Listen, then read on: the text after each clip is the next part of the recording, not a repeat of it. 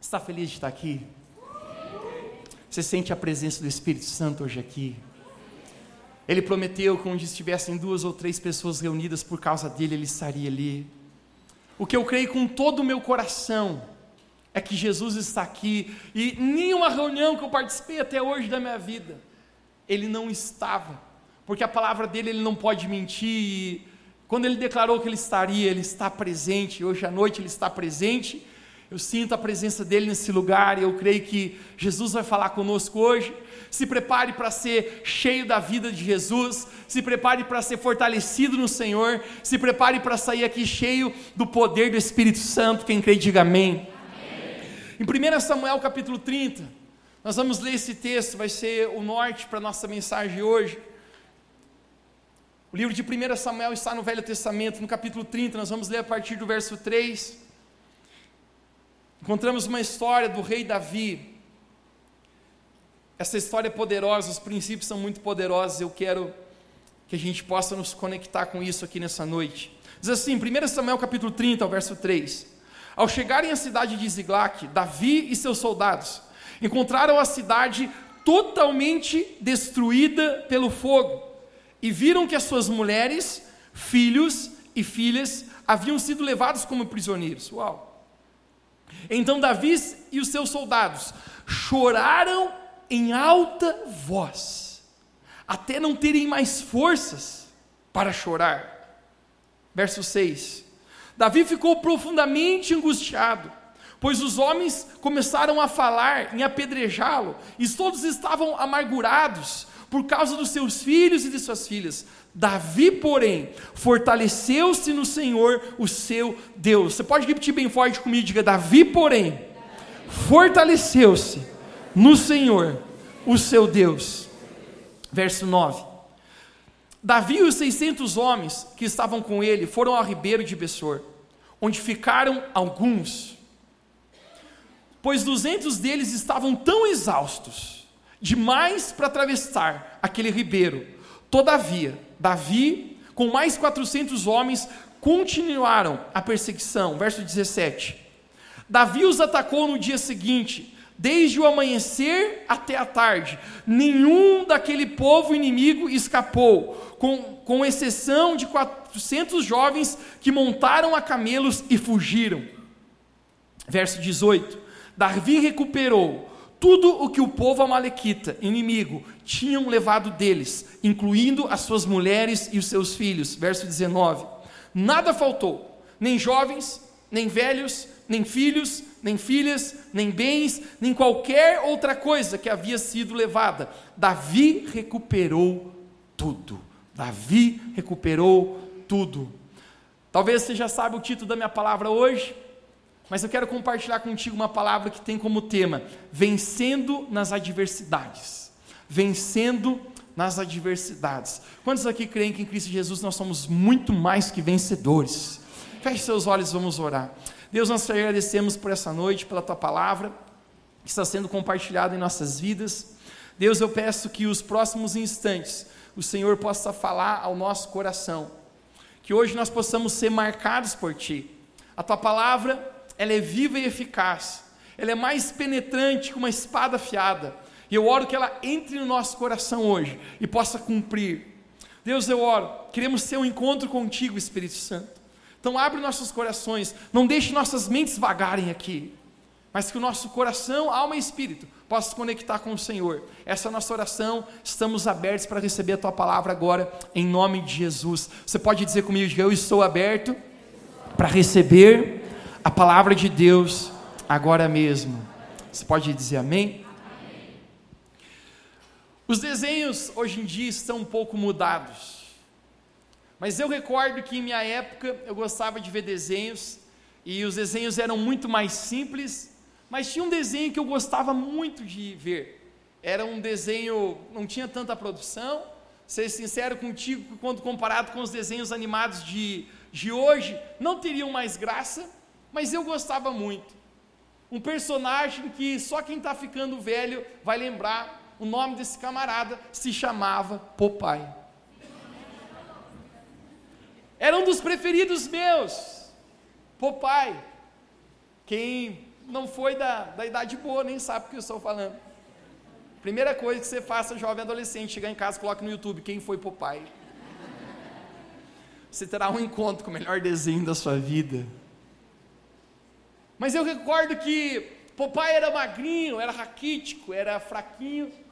Ele tinha muitos inimigos. A propósito, Popeye era um, um herói, defendia pessoas indefesas, um homem que lutava pela justiça.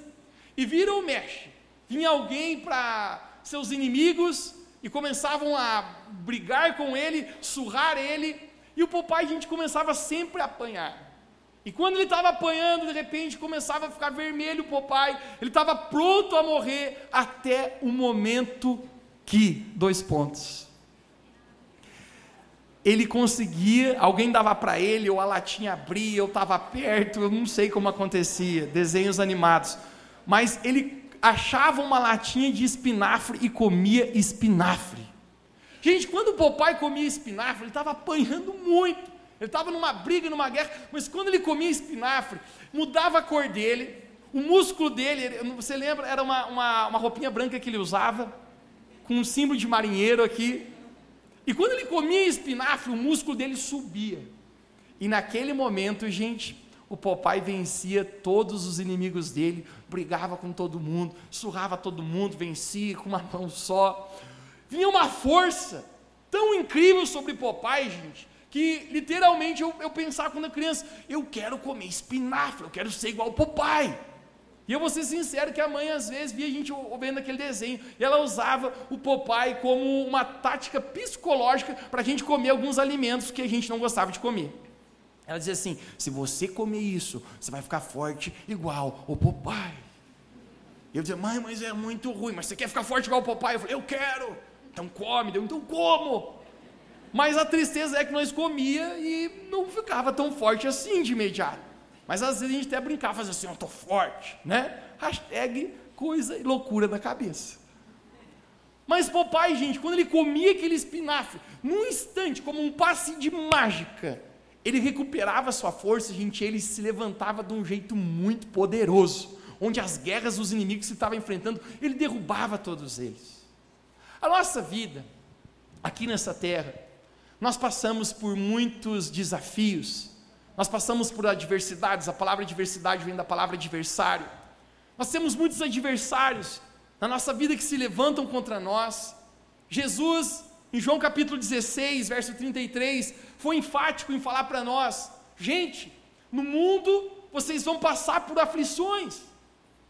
Quando Jesus fala isso, Jesus não estava simplesmente dizendo, gente, estou é, dando um aviso, vai acontecer. Mas existe mais uma coisa através das palavras de Jesus aqui. Jesus está dizendo assim: esteja preparado para enfrentar aflições, esteja preparado para enfrentar momentos de luta.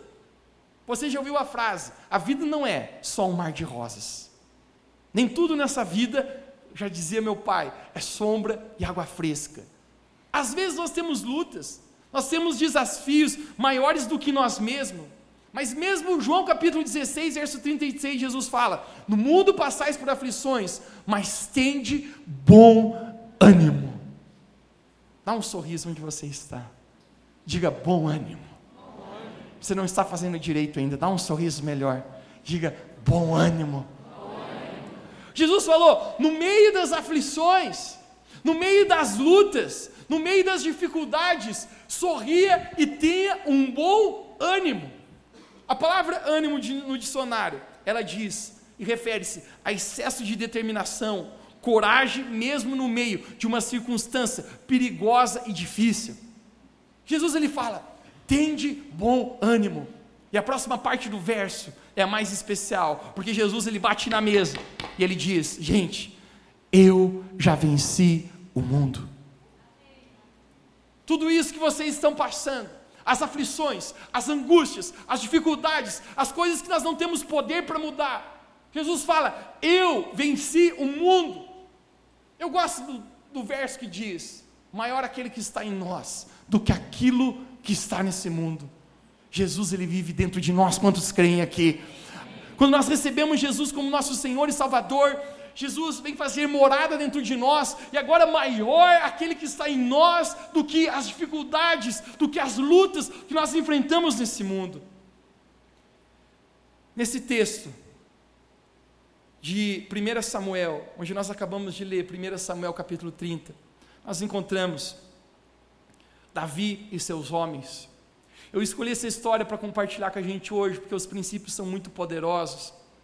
Mas Davi ele era líder de um exército.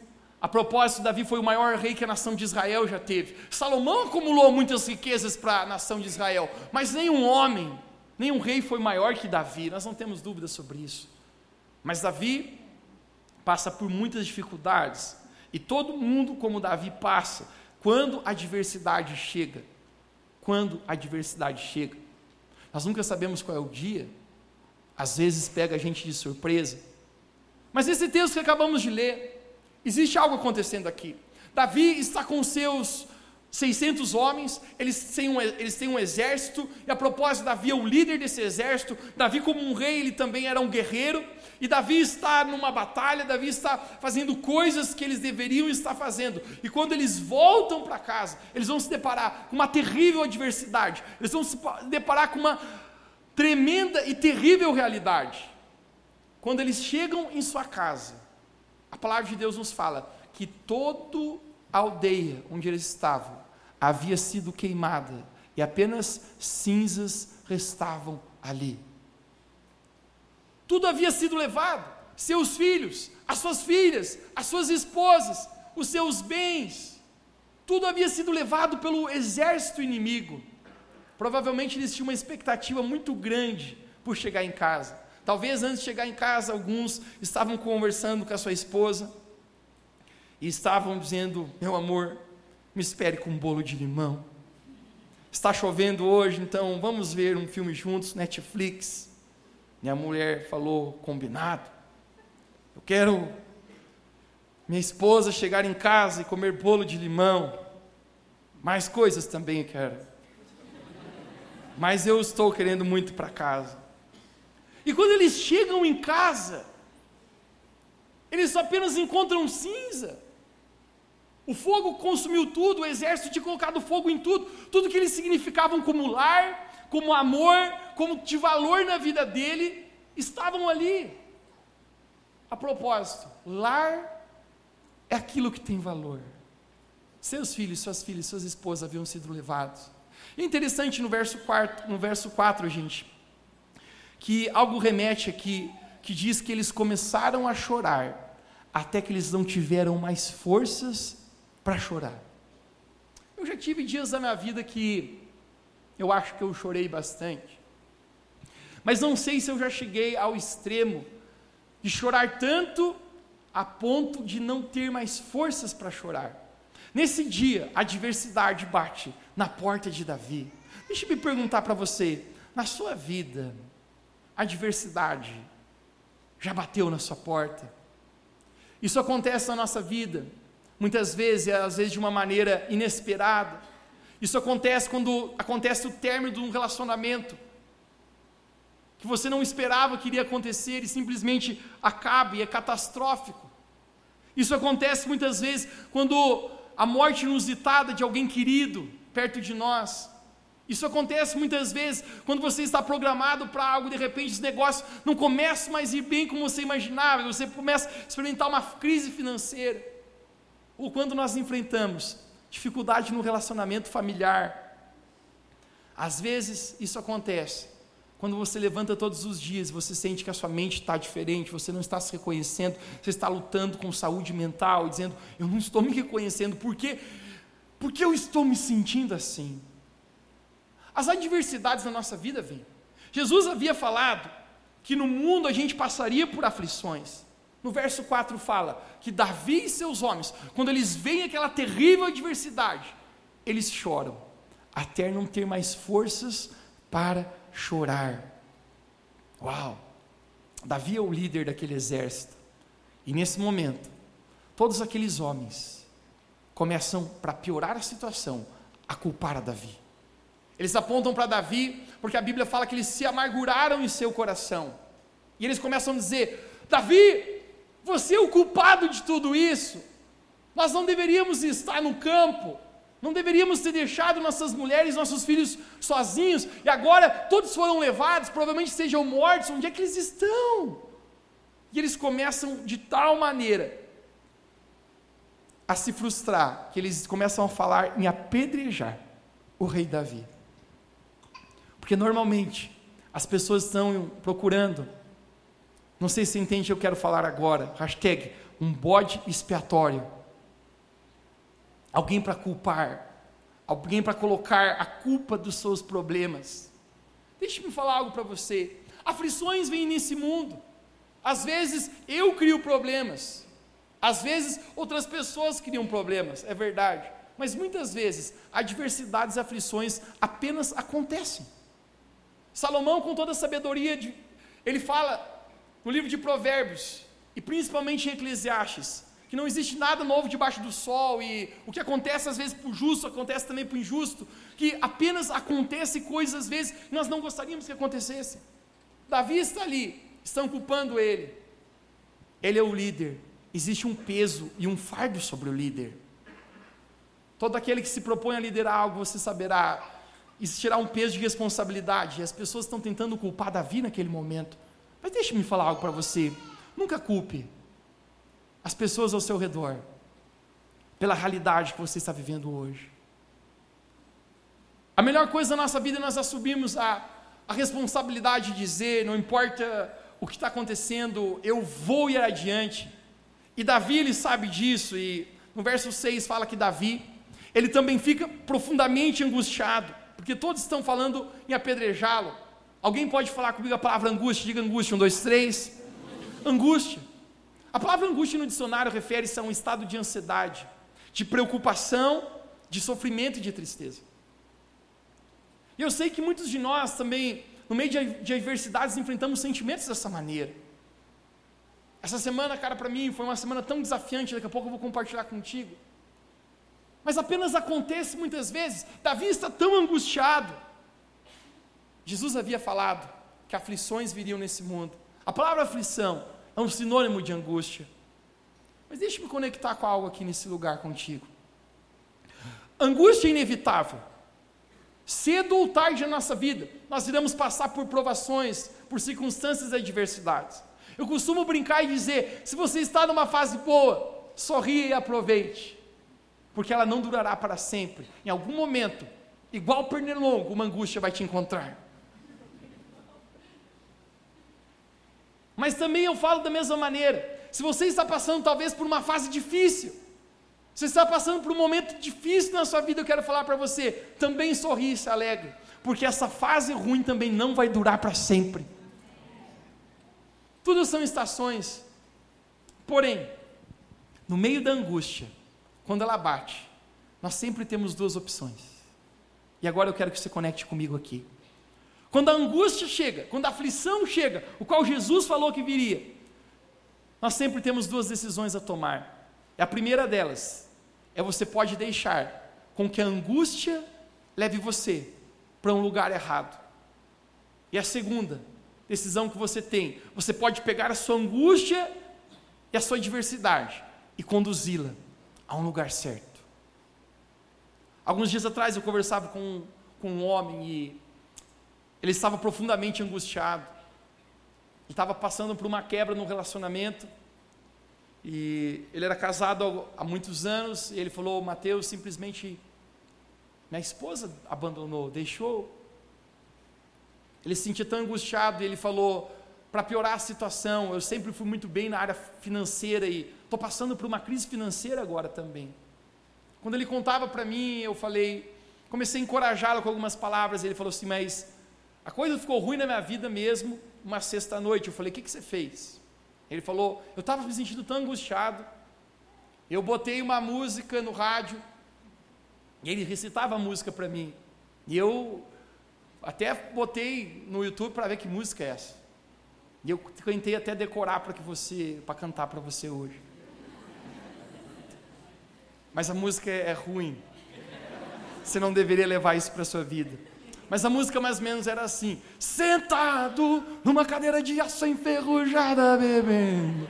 Cada Copa Americana engradava o meu sofrimento. E, eu, e, eu, e ele falando para mim, eu, eu ouvindo, sério? E daí tinha uma parte da Coca-Cola, não consegui, uma garrafa de Coca-Cola, não consegui decorar o resto. Essa parte ele disse que não tinha. Mas ele falou, Mateus, eu, eu nunca fui disso, mas eu fui para um bar, eu, eu fui beber. E eu falei para ele, você acha que você encontrou nisso? Ele falou, pelo contrário. No outro dia que eu acordei, eu comecei a ter pensamentos de morte. E ali eu estou pior, pastor. Porque quando a angústia bate, você pode fazer com que a tua angústia leve você para um lugar errado. Que você faça coisas que você não deveria fazer. Você tem a decisão. Alguém diga comigo nessa noite que eu sempre tenho o poder de decisão. Nós podemos sempre decidir. Mas você também tem o poder de decisão, de pegar a sua angústia e levar para o lugar certo. No verso 6, é isso que Davi faz, eu quero mostrar para você. No verso 6 diz: Davi, porém, fortaleceu-se no Senhor. Você pode dizer comigo, Davi, porém, fortaleceu-se no Senhor. No meio de tanta angústia, no meio da adversidade, daquela luta, daquela guerra, sabe o que Davi decide fazer? Ele está ouvindo que os seus soldados querem apedrejá-lo. Se não bastasse, ele está respondendo como líder, e o peso está sobre ele. Eu fico imaginando que por outro lado ele está pensando na sua esposa, nos seus filhos. Mas naquele momento, Davi, ele pega a angústia, o sofrimento dele, e ele vai para a presença do Senhor. Davi, ele vai buscar a Deus.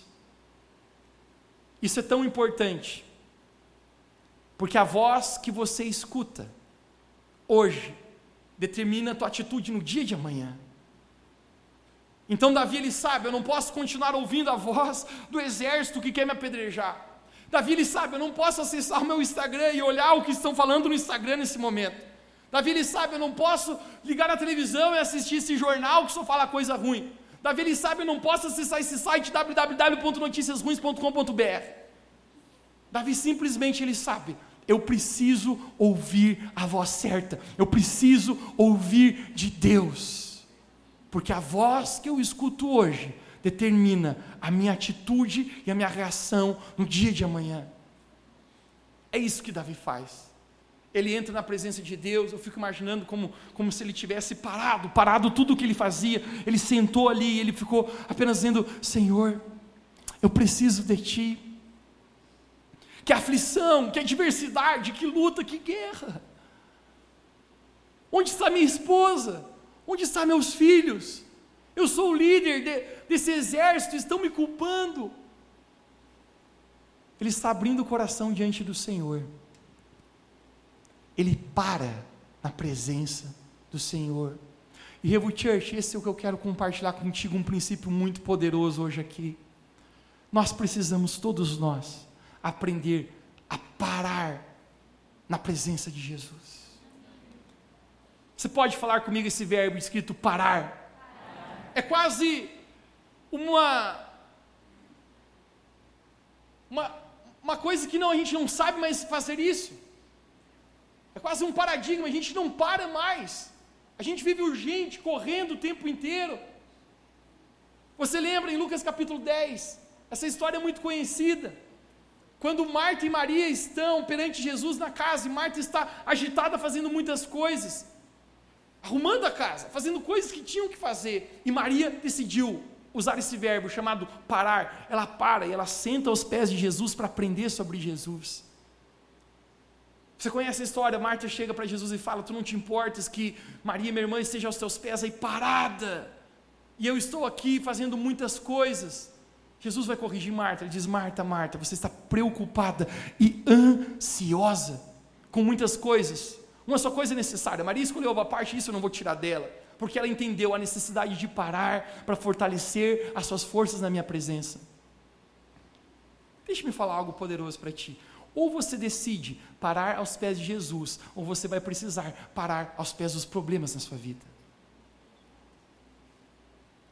Porque diferente do Popeye, não tem um espinafre aqui. entre nós. Mas deixe-me falar o que é espinafre espiritual para a nossa vida: é parar aos pés de Jesus. Ali você ouve as palavras dele, ali você ouve os planos e propósitos que ele tem para ti, as mentiras do inimigo, os pensamentos que não foi Deus quem colocou na sua vida, naquele momento são retirados. Ali Davi fortaleceu-se no Senhor. E eu quero declarar que quando nós, igreja, estamos na presença do Senhor, seja qual for a adversidade, seja qual for a dificuldade, seja qual for a guerra que nós estamos, existe fortalecimento para a nossa vida. Davi está num momento muito delicado, mas ele decide parar. Salmo 121, no verso 1 e 2. É um salmo escrito pelo rei Davi. Isso retrata muito sobre o seu coração, porque ele diz: Da onde vem o meu socorro? Ele está perguntando: Da onde vem? Mas esse é o momento que ele fala: Eu elevo os meus olhos para os céus, da onde vem o meu socorro? O meu socorro vem do Senhor, Criador dos céus e da terra. Sempre no meio da adversidade você pode tomar a decisão de você levantar os seus olhos para Deus ou abaixar a sua cabeça para olhar os seus problemas. Davi ele diz: Eu olho para cima, porque deixe-me falar para você: se você ficar apenas olhando para baixo, você vai desanimar. Se você apenas ficar olhando para o que está acontecendo, para o que estão falando, para os problemas e hashtag boletos que não param de chegar, cada vez com um valor maior, talvez você vai desanimar. Mas Davi fala: Eu não, eu olho para os céus, porque de lá vem o meu socorro. Você tem sempre a opção de olhar para Cristo ou olhar para suas crises. Todos nós passamos por crises. Todos nós passamos por dificuldades. Mas é por isso que o apóstolo Paulo fala: eu mantenho os meus olhos fixos no Autor e Consumador da minha fé, Jesus Cristo.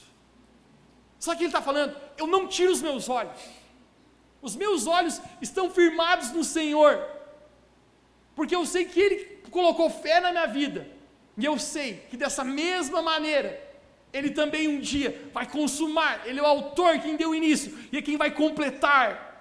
A palavra de Deus fala que Ele começou uma obra na nossa vida e Ele é fiel para completar. Olhar para cima, olhar para Cristo em vez de olhar para as crises. Davi, nesse momento, ao entrar na presença de Deus, ele sabe que isso é muito importante, porque ele precisa controlar o seu ambiente interior. Você sabia que o nosso nossa vida exterior é um fruto do que está acontecendo aqui dentro? Você pode estar no melhor lugar do mundo aqui fora, se você não estiver feliz aqui dentro, você não está desfrutando disso. Você pode estar a situação, hashtag, tranquilo e favorável aqui fora. Se aqui dentro não estiver tranquilo, se você não tiver paz, você não está desfrutando. E Davi sabe a importância de entrar na presença de Deus para que o seu coração seja fortalecido, porque o seu sucesso é determinado em você manter foco naquilo que Deus falou para você e o seu interior, o seu coração se manter focado em Jesus Cristo. Ele está nessa jornada. E quando ele sai da presença de Deus, quando Davi sai da presença do Senhor, dos pés do Senhor, daquele momento de devocional, daquele momento de oração. A Bíblia fala que Davi recobra o seu ânimo, ele come um espinafre espiritual. Como assim como o papai, e num passe de mágica, Davi diz assim: brotou algo no meu coração. Ele volta para aquele exército. E Davi volta debaixo de uma palavra muito poderosa de Deus.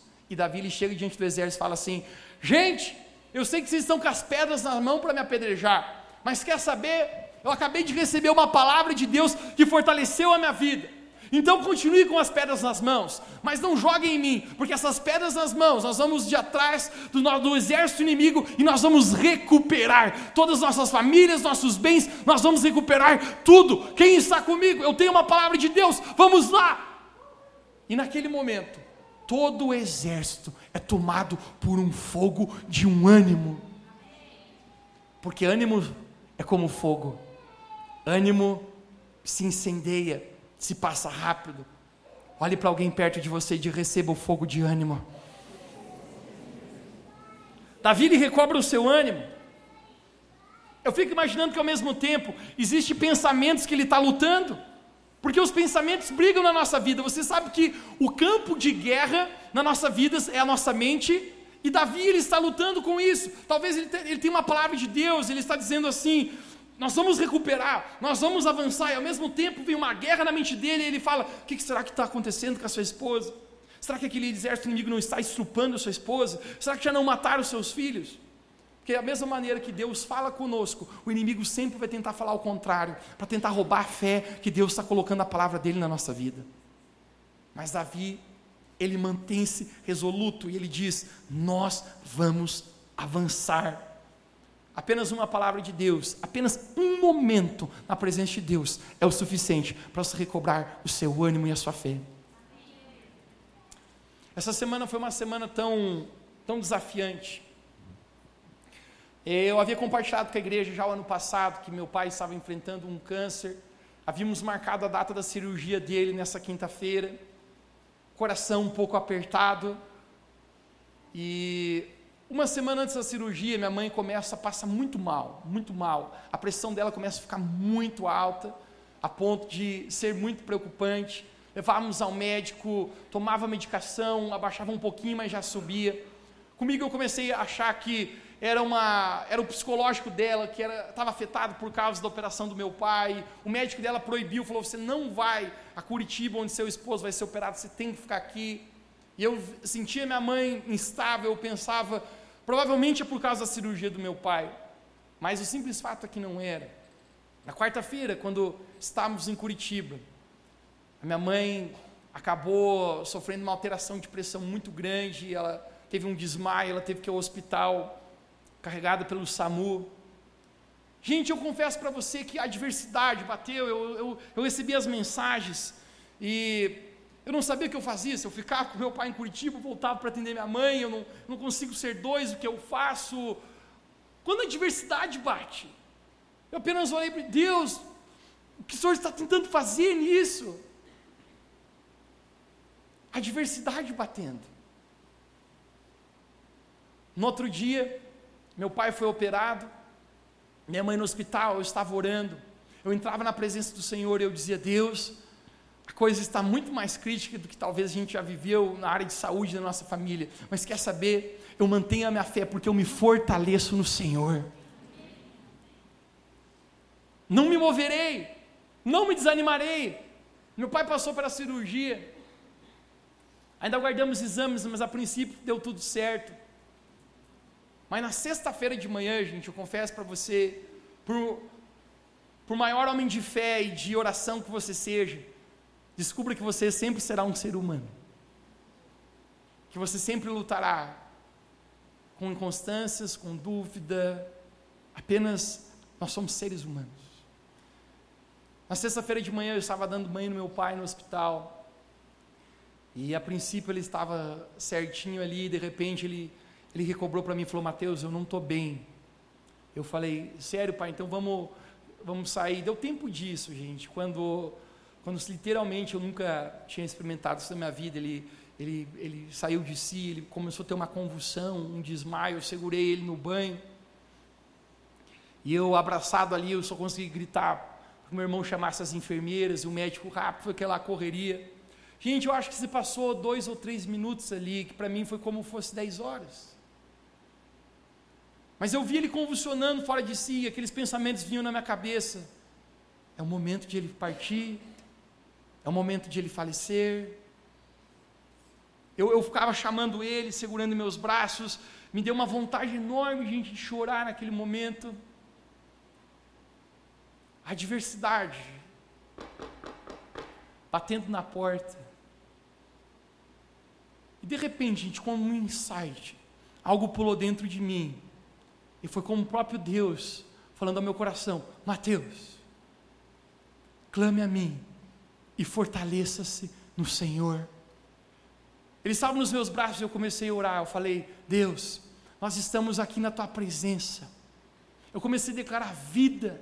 saúde sobre meu pai, ele, convulsionando nos na meus braços, e eu, eu falei, eu declaro em nome de Jesus saúde, essa é minha fé. E talvez como um instante, parece que algo dentro do meu coração pulou e eu me animei naquele negócio, tomando água na cabeça. Mas eu disse: não é o momento de morte, é o momento de vida. Comecei a profetizar coisas boas. Eu não sei quanto tempo durou aquilo, mas quando eu vi, já estava o um médico ali, havia deitado ele, feito um procedimento, medicado ele, e ele começou a voltar.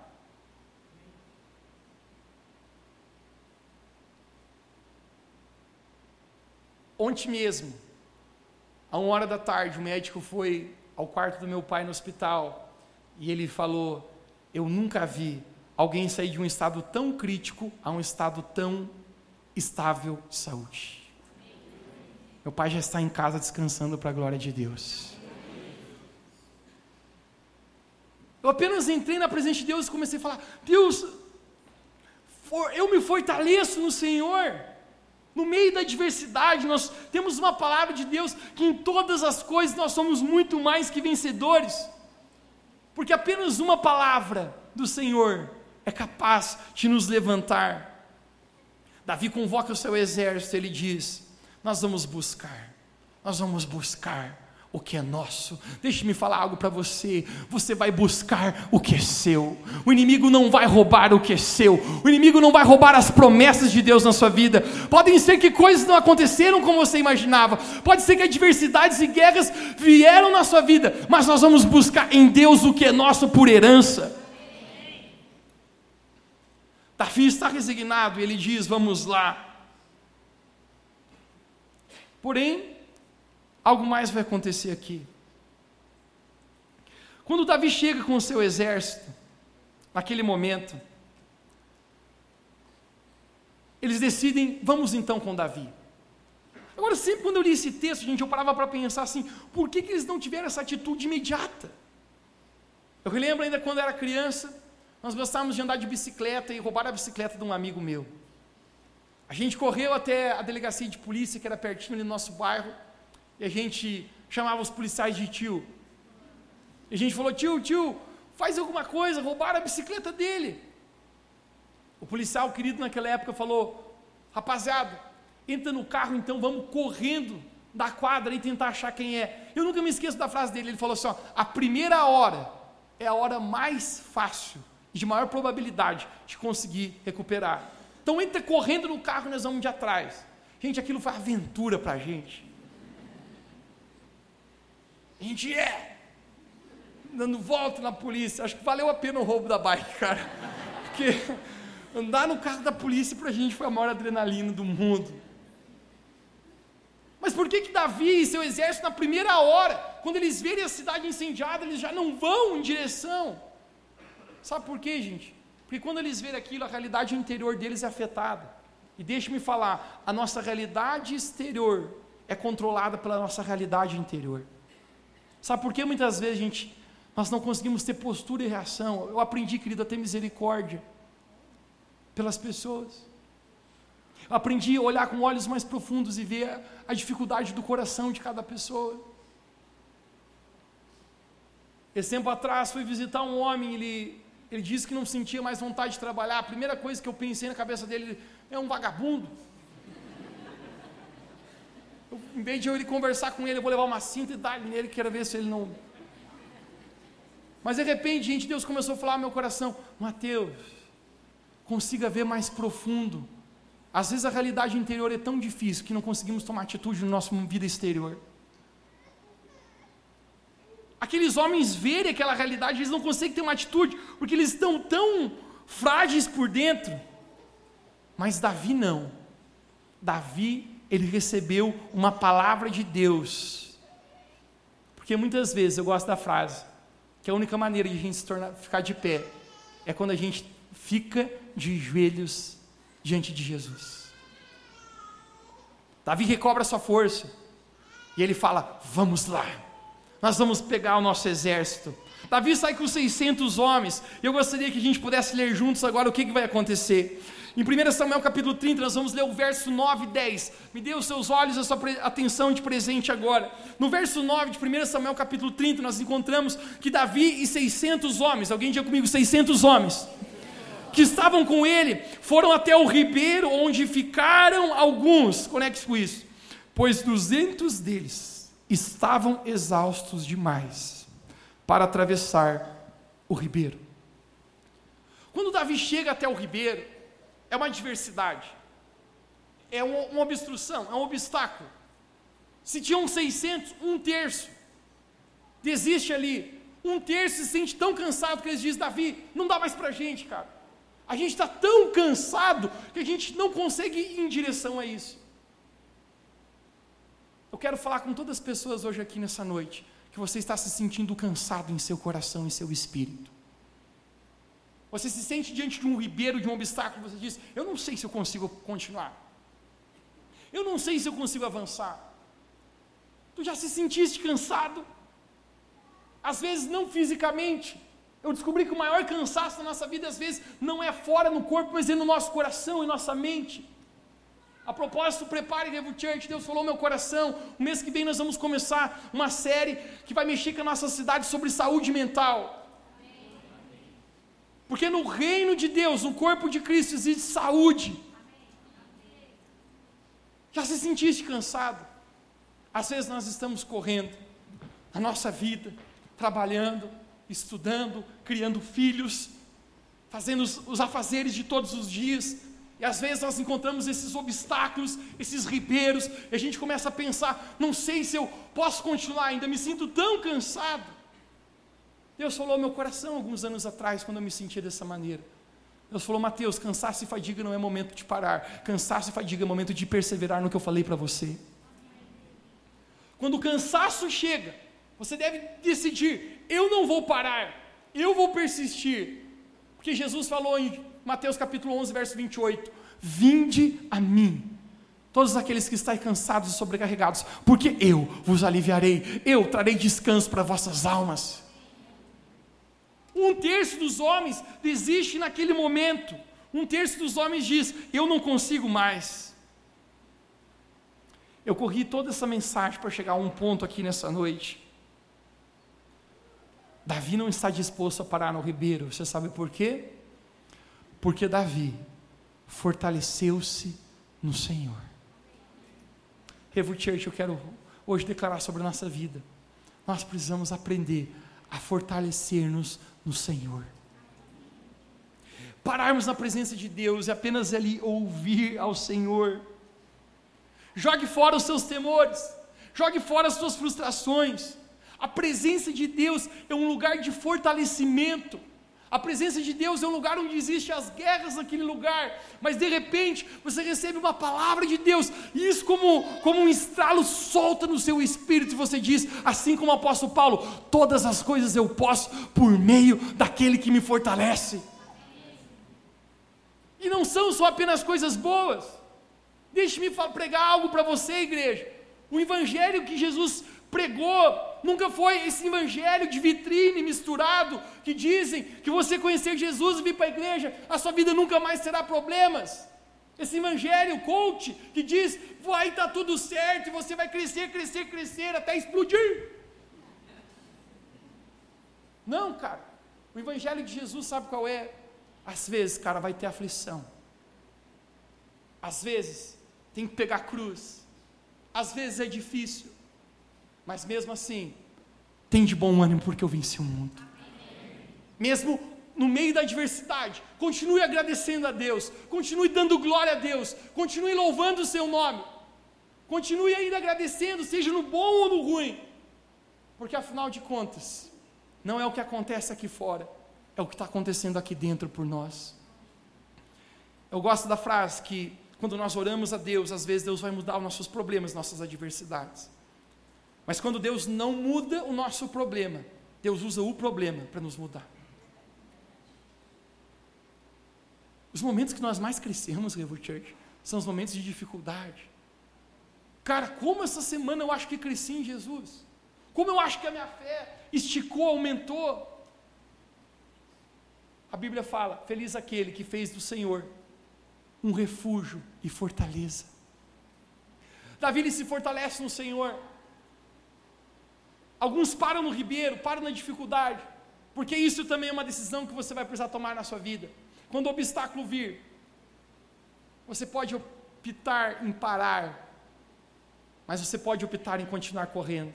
Eu quero falar com todas as pessoas hoje aqui que você, dentro de si, você se sente cansado, você está como parando. Deixe-me profetizar sobre a sua vida. Não é o momento de parar. Davi ele continua.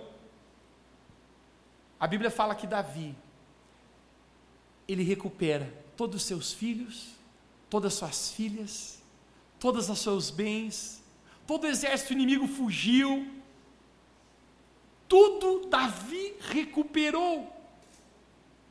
Porque quando nós recebemos uma palavra de Deus, Deus sempre é fiel para cumprir. Davi ele volta, eu quero falar para você hoje, tudo que o inimigo roubou na sua vida, você vai recuperar em nome de Jesus. Pode o inimigo ter tentado roubar a sua família, pode ter tentado o inimigo roubar o seu casamento, roubar a sua saúde, roubar a sua sanidade emocional, mas eu quero falar para você que nessa noite, em nome de Jesus, eu profetizo vida no seu coração. Davi ele recupera. Quando ele chega ao ribeiro, existem aqueles 200 que estão cansados lá. Parte daqueles homens começa uma discussão dizendo: Eu não li isso para você, mas eu sinto em falar. Eles começam a dizer: Tudo bem, as famílias, as esposas, os filhos, vamos devolver.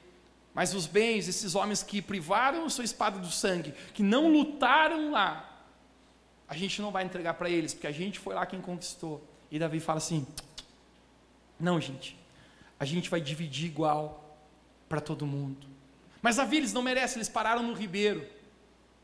E Davi fala: não interessa, nós vamos dividir para todo mundo. E sabe o que eu descubro aqui, gente? Que isso aqui é uma figura da graça de Jesus sobre nós. Porque às vezes nós também não merecemos.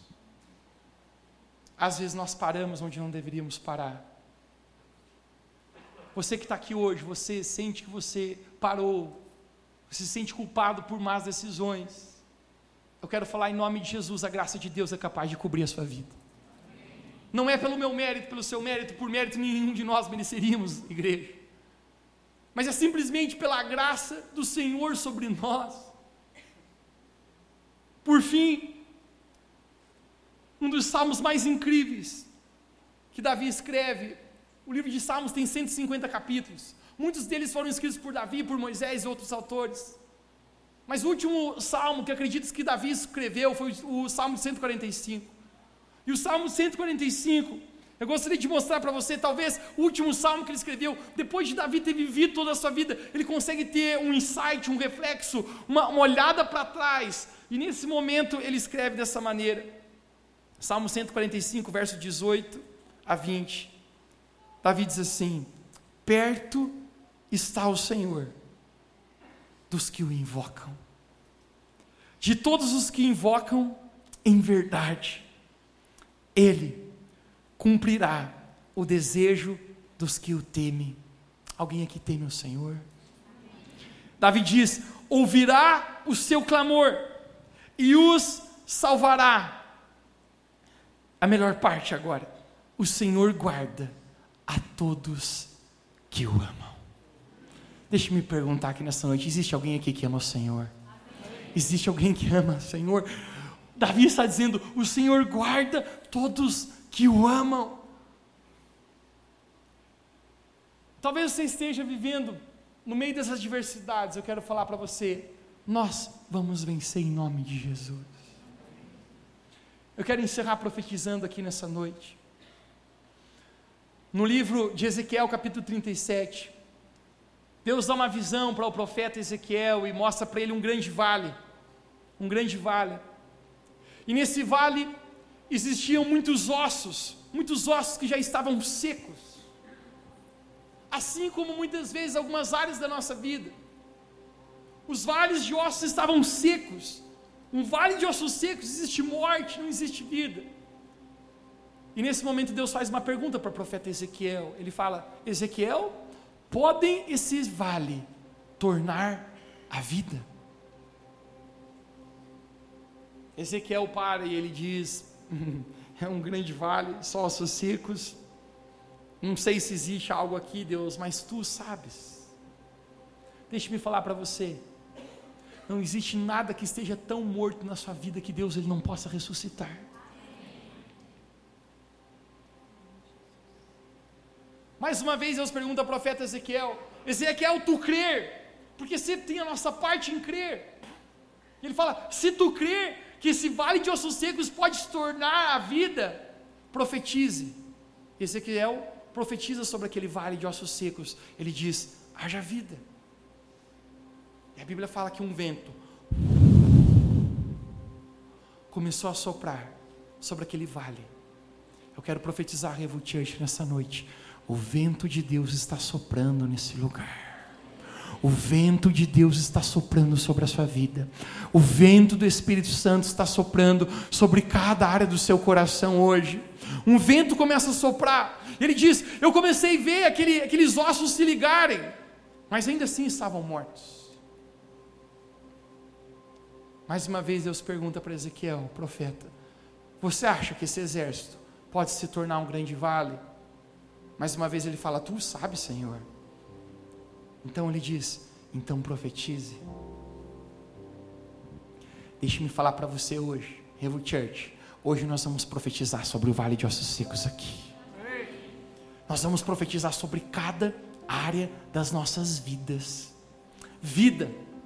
O profeta começa a profetizar e ele fala: Quando eu olhei novamente, quando eu levantei meus olhos aos céus, já não era um vale de ossos secos, existia um grande exército ali. Eu quero profetizar sobre a sua vida que o que está morto, pelo sopro de vida do Espírito Santo, vai ressuscitar nessa noite. Talvez sonhos no seu coração estão mortos pela adversidade. Talvez a guerra está tão grande na sua vida que você se sente como perdendo. Nessa noite, Church, nós vamos fortalecer, assim como Davi na presença do Senhor porque Ele é bom, a Sua misericórdia dura para sempre. Nada nem ninguém é maior do que Jesus. A Sua palavra é a palavra final. Não importa o que falaram sobre você, não importa o que você mesmo falou em relação a uma área da sua vida, como se acabou, está morto, não dá mais, eu frustrei, avacalhou, hashtag nunca mais. A palavra última na sua vida não é a palavra do inimigo, não é a palavra do mundo, não é a sua palavra. A última palavra é a palavra de Deus. E quando Deus diz haja vida, existe vida, mesmo no meio da morte, onde existe morte, existe vida, porque a palavra de Jesus é a palavra mais poderosa. A palavra de Deus fala que diante dele todo joelho se dobra, toda língua confessa que ele é o Senhor. Não existe nome maior que o de Jesus. Não existe adversidade, causas impossíveis, problemas, adversidades que sejam maiores que o nosso Deus. Ele é o Deus do impossível. Ele é o mesmo ontem, hoje e sempre, e ele jamais mudará. Da mesma maneira que ele fortaleceu a vida de Davi, eu creio sobrenaturalmente hoje, Revo um espírito de fortalecimento sobre você vindo agora mesmo. Se você crê nisso, diga amém, se coloque de pé onde você está, como um vale, num ossos secos, nós somos um exército hoje na presença de Deus. Levante suas mãos bem alto, bem alto, bem alto, Senhor. Feche seus olhos, nós vamos entrar na presença do Rei dos Reis, do Todo-Poderoso. Aonde você está, fortaleça-se no Senhor. Fortaleça-se no Senhor. Coloque a sua vida na presença dEle agora. Coloque o seu coração na presença dEle. Sobre as áreas que você sente que está fragilizado, apenas entregue agora ao Espírito Santo. Eu sinto aqui pessoas que estão cansadas e exaustas na sua caminhada. Agora mesmo receba fortalecimento do Senhor no seu espírito. Apenas uma palavra dele é capaz de mudar realidades.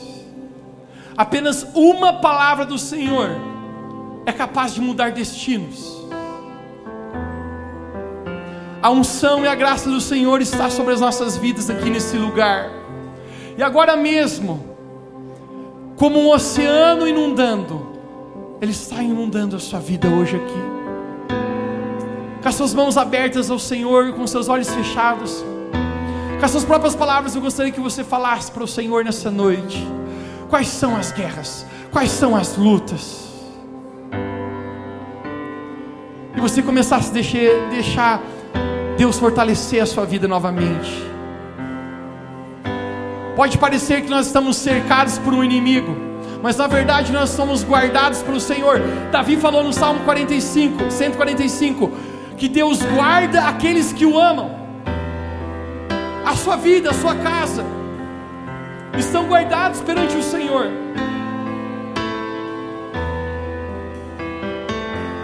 Nós não lutamos as nossas guerras com nossas próprias forças, mas nós lutamos as nossas guerras com a força do Senhor. É assim que nós lutamos. Não por força nem por violência, mas pelo Espírito Santo. Existe um vale de ossos secos sobre você hoje. Eu gostaria que você visse aquilo que está morto na sua vida. Aí onde você está, visualize, mentalize o que está morto na sua frente. Assim como o profeta Ezequiel, nós vamos declarar vida agora. Deus falou ao profeta Ezequiel, profetiza. É isso que nós vamos fazer nessa noite, Revo Church. Nós vamos levantar a nossa voz e nós vamos profetizar sobre esse vale de morte que existirá vida. Eu quero profetizar sobre aqueles que estão cansados, aqueles lutando com depressão, aqueles lutando com ansiedade, aqueles que não se sentem mais em esperança. Esse vale de ossos secos hoje vai se tornar a vida. Você está pronto agora? Eleve os seus olhos, sua conexão ao Senhor. Ao eu contar três, nós vamos profetizar, vamos levantar nossa voz e você vai declarar sobre essas áreas da sua vida, agora em nome de Jesus, que está mudando. Um, dois, Espírito Santo, como sopraste naquele vale, agora eu oro pelo sopro, pelo sopro de vida do Espírito. Três, levante a sua voz agora, profetize. Vamos lá, mais alto, mais alto, profetize. Abra sua voz, levante sua voz, profetize sobre sua família, sobre seus filhos.